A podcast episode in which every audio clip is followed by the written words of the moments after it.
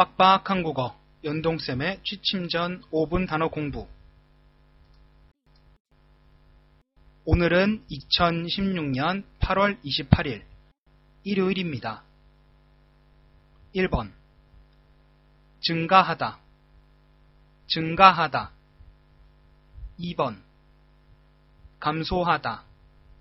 감소하다. 3번.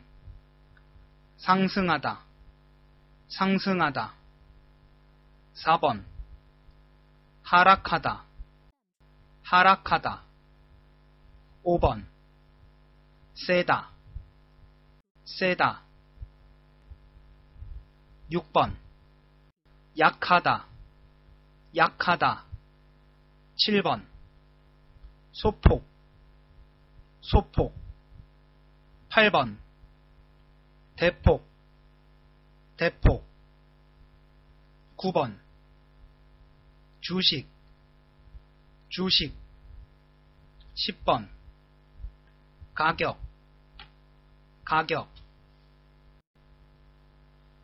오늘 내용은 여기까지입니다.